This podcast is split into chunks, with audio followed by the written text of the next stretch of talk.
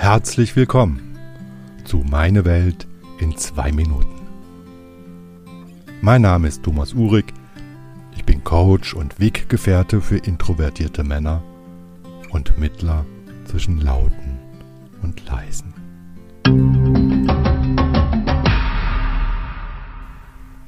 Gleichgewicht.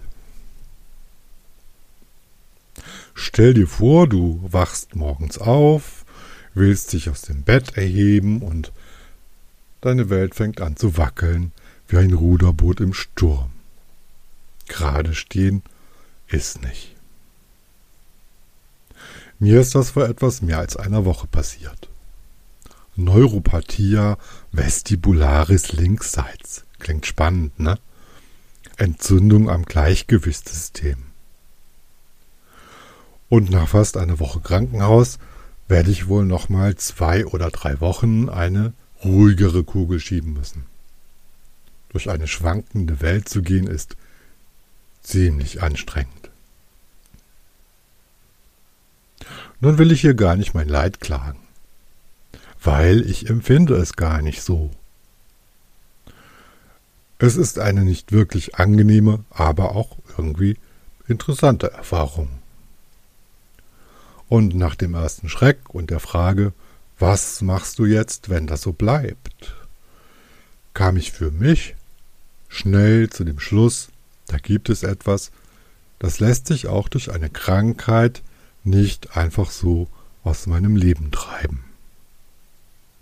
Mein inneres Gleichgewicht, meine innere Balance hängen von ganz anderen Dingen ab als von solchen Äußerlichkeiten. Es ist jetzt so, wie es ist. Ein Kampf dagegen ist sinnlos. Es ist sinnlos, jetzt dauernd andere Leute anzumotzen, weil es bei mir nicht so klappt, wie es vielleicht angenehmer wäre. Und es ist sinnlos, mich selbst fertig zu machen, weil es nicht schneller wieder besser wird. Und ich nach über einer Woche jetzt froh bin, wenn ich zweimal einigermaßen gerade langsamen Tempos ums Haus laufen kann.